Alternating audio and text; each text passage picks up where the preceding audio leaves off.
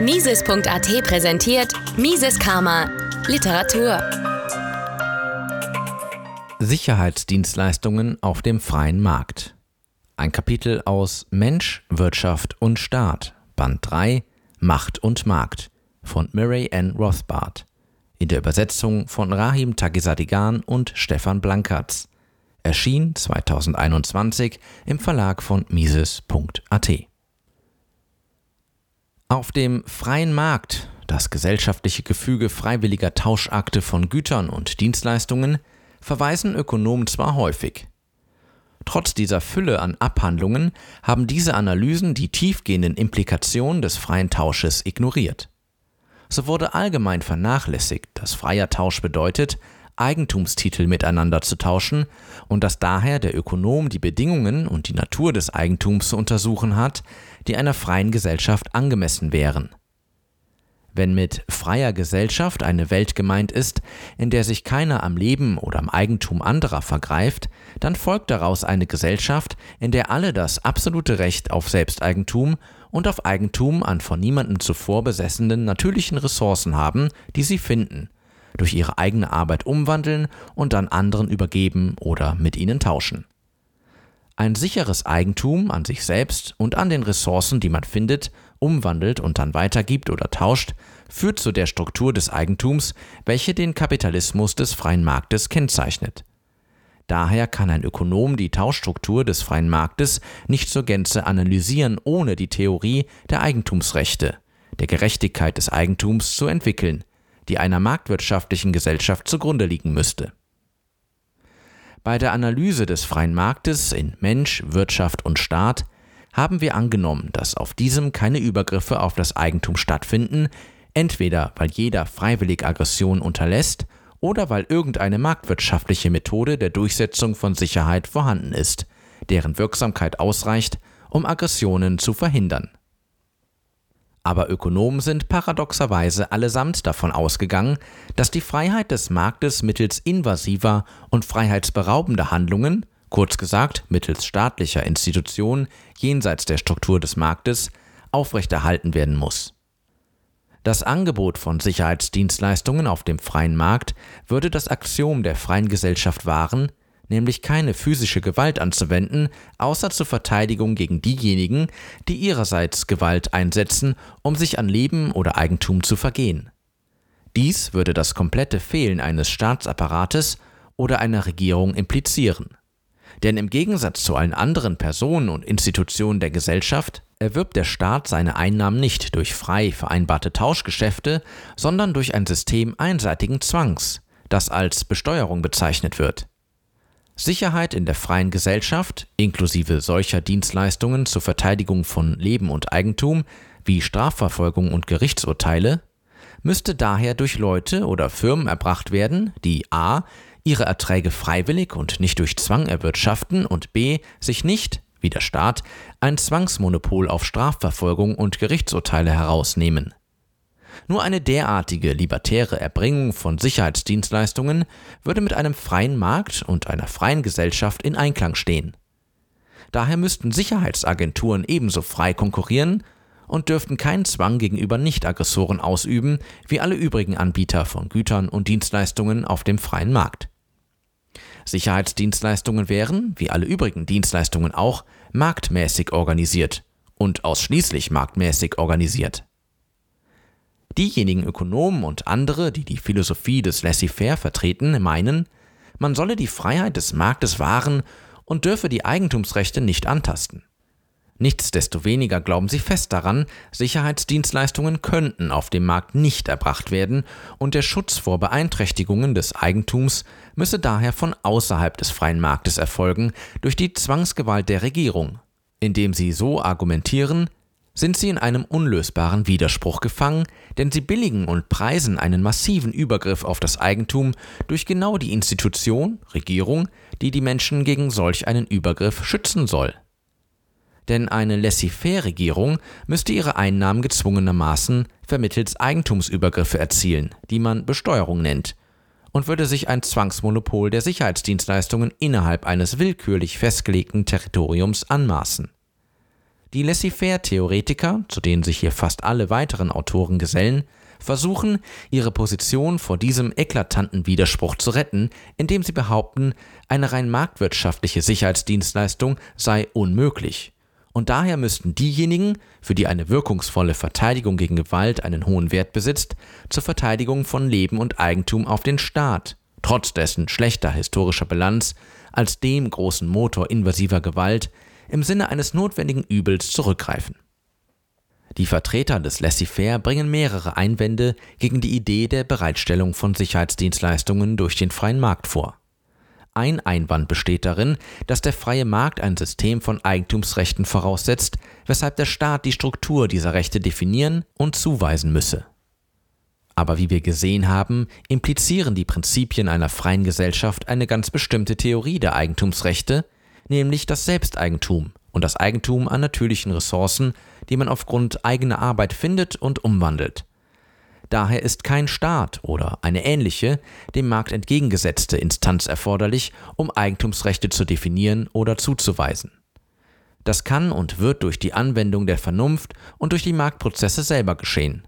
Jede andere Zuweisung oder Definition durch eine weitere Instanz wäre willkürlich und würde den Prinzipien der freien Gesellschaft widersprechen. Ein ähnlicher Ansatz geht davon aus, dass Sicherheitsdienstleistungen, weil ihnen ein einzigartiger Status als unabdingbare Voraussetzung für das Markthandeln innewohnt, durch den Staat bereitgestellt werden müssen. Sicherheitsdienstleistungen wären eine Aufgabe, ohne die eine Marktwirtschaft nicht bestehen könne. Doch dieses Argument ist ein logischer Fehlschluss, der zu viel beweist. Es war ein Fehler der klassischen Ökonomen, Güter und Dienstleistungen unter große Kategorien zu subsumieren. Stattdessen zeigt die moderne Ökonomik, dass Dienste als Grenzeinheiten betrachtet werden müssen. Denn jedes Handeln auf dem Markt orientiert sich am Grenznutzen. Sobald wir beginnen, ganze Kategorien statt Grenzeinheiten in den Blick zu nehmen, werden wir eine Überfülle notwendiger, unentbehrlicher Güter und Dienstleistungen entdecken, die alle als Vorbedingungen des Markthandelns zu kategorisieren wären. Ist nicht ein Grundstück unabdingbar oder Nahrung für jeden Marktteilnehmer oder Kleidung oder ein Dach über dem Kopf. Wie lange könnte ein Markt ohne diese Güter existieren? Und was ist mit Papier, das in der komplexen modernen Wirtschaft zur Grundvoraussetzung des Markthandelns geworden ist? Müssen all diese Güter und Dienstleistungen deshalb durch den Staat und nur durch den Staat bereitgestellt werden? Die Vertreter des Laissez-faire gehen überdies davon aus, dass es ein einheitliches Entscheidungs- und Zwangsmonopol in der Gesellschaft geben muss, zum Beispiel ein Höchstgericht, das endgültige und nicht weiter in Frage zu stellende Entscheidungen fällt. Aber sie verkennen, dass die Welt während ihrer langen Existenz recht gut zurechtkam, ohne dass es auf ihrer gesamten bewohnten Oberfläche einen einzigen letztgültigen Entscheidungsträger gegeben hätte. Der Argentinier zum Beispiel lebt in einem Zustand der Anarchie, der Nichtregierung im Vergleich zu den Bürgern Uruguays oder Ceylons. Und doch leben und handeln die Privatleute dieser und andere Länder zusammen und geraten trotz des Fehlens einer übergeordneten Regierung nicht in unlösbare rechtliche Konflikte miteinander. Der Argentinier, der glaubt, von einem Ceylonesen angegriffen worden zu sein, bringt zum Beispiel seine Beschwerde vor ein argentinisches Gericht, dessen Entscheidung von den zeylonesischen Gerichten anerkannt wird. Und umgekehrt, wenn der Ceylonese die geschädigte Partei ist. Auch wenn es stimmt, dass die einzelnen Nationalstaaten unendlich lange gegeneinander Krieg geführt haben, ist es den Privatleuten der verschiedenen Länder trotz sehr unterschiedlicher Rechtssysteme gelungen, in Harmonie zusammenzuleben, ohne eine gemeinsame Regierung über sich zu wissen. Wenn die Bürger im nördlichen Teil Montanas, USA, und von Saskatchewan, Kanada, jenseits der Grenze ohne eine gemeinsame Regierung in Harmonie zusammenleben und Handel treiben können, so können dies auch die Bürger des nördlichen und südlichen Teils Montanas. Kurz gesagt, die heutigen Grenzen der Staaten sind rein historisch bedingt und willkürlich. Und eine Monopolregierung für Bürger eines Landes ist ebenso wenig notwendig wie eine Regierung für Bürger zweier verschiedener Staaten.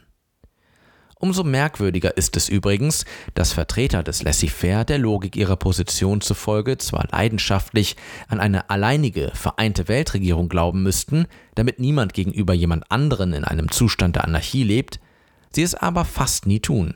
Und sobald man einmal zugibt, dass eine einzige Weltregierung nicht notwendig ist, wo hört man dann logischerweise bei der Zulässigkeit separater Staaten auf?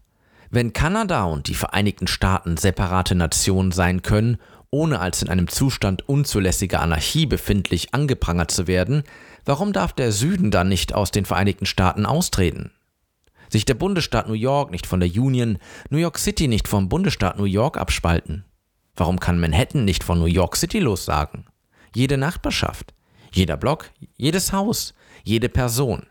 Aber wenn sich jede Person vom Staat trennen darf, sind wir selbstredend praktisch in die völlig freie Gesellschaft gelangt, in der Sicherheitsdienstleistungen zusammen mit allen anderen Dienstleistungen auf dem freien Markt organisiert werden und in der ein invasiver Staat nicht mehr existiert. Die Rolle freier Konkurrenz in der Justiz war während der Geschichte des Westens tatsächlich weitaus wichtiger, als man oft behauptet. Das Handels- und das Seerecht sowie ein großer Teil des Gewohnheitsrechts wurden ursprünglich durch privat konkurrierende Richter entwickelt, engagiert von den Prozessparteien wegen deren Fachwissens in Bezug auf das Verständnis der betreffenden Rechtsgebiete.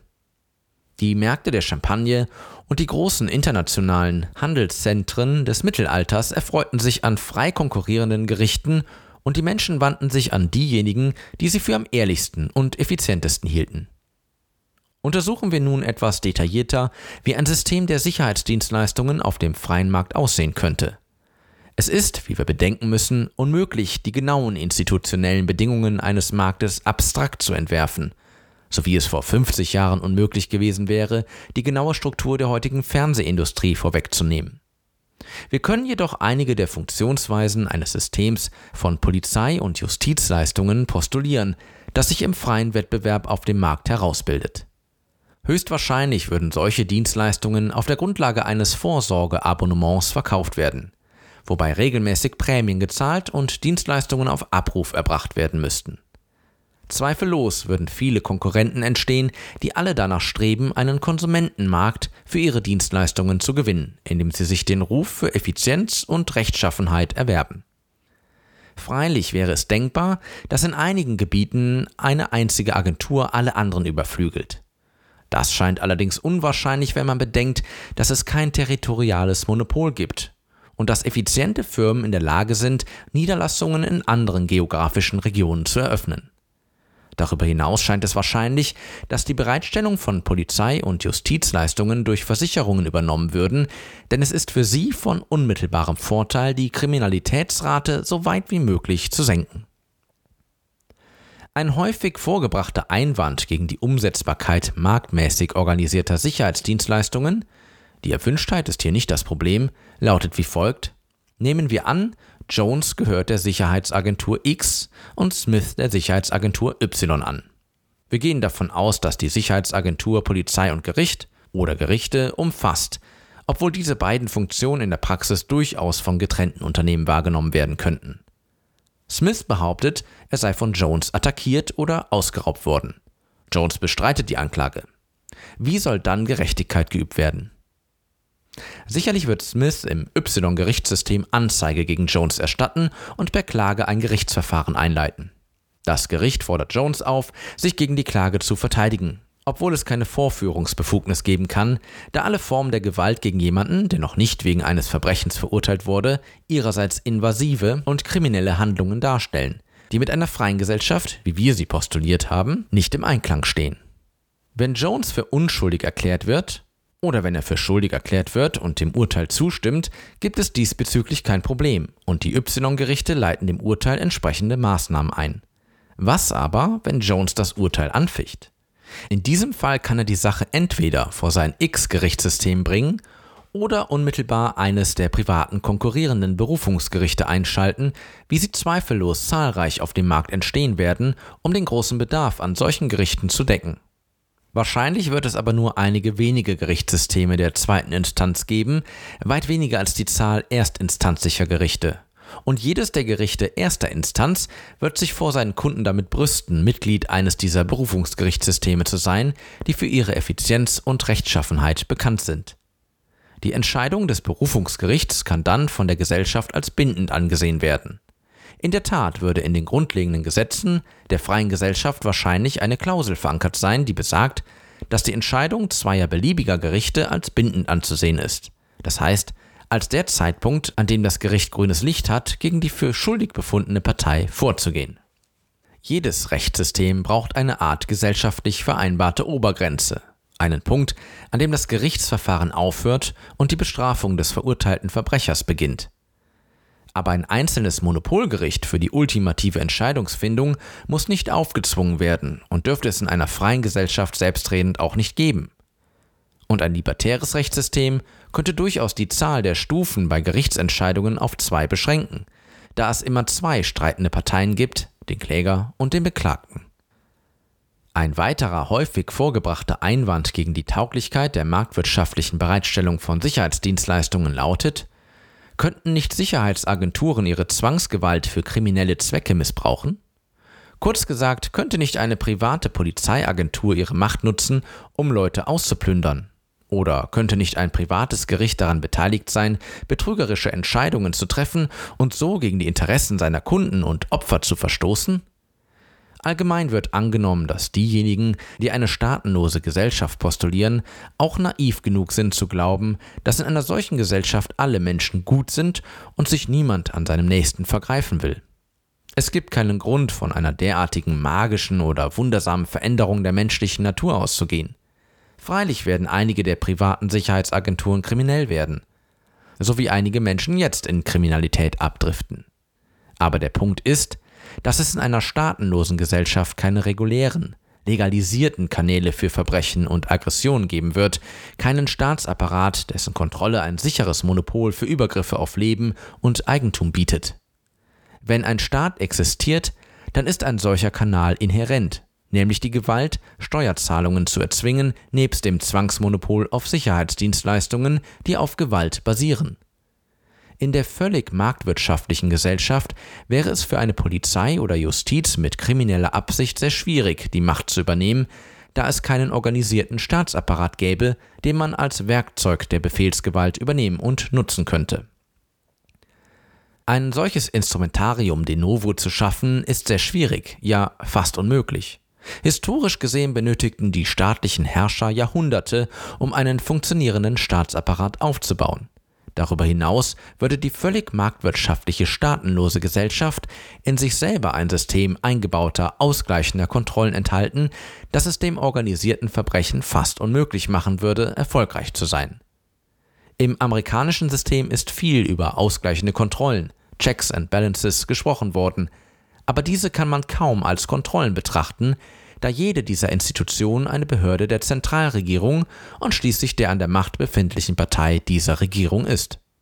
Die Checks and Balances in der staatenlosen Gesellschaft sind genau die freie Marktwirtschaft, das heißt die Existenz von frei konkurrierenden Polizei- und Justizagenturen, die sich schnell mobilisieren lassen, um jede gesetzlose Agentur zu beseitigen.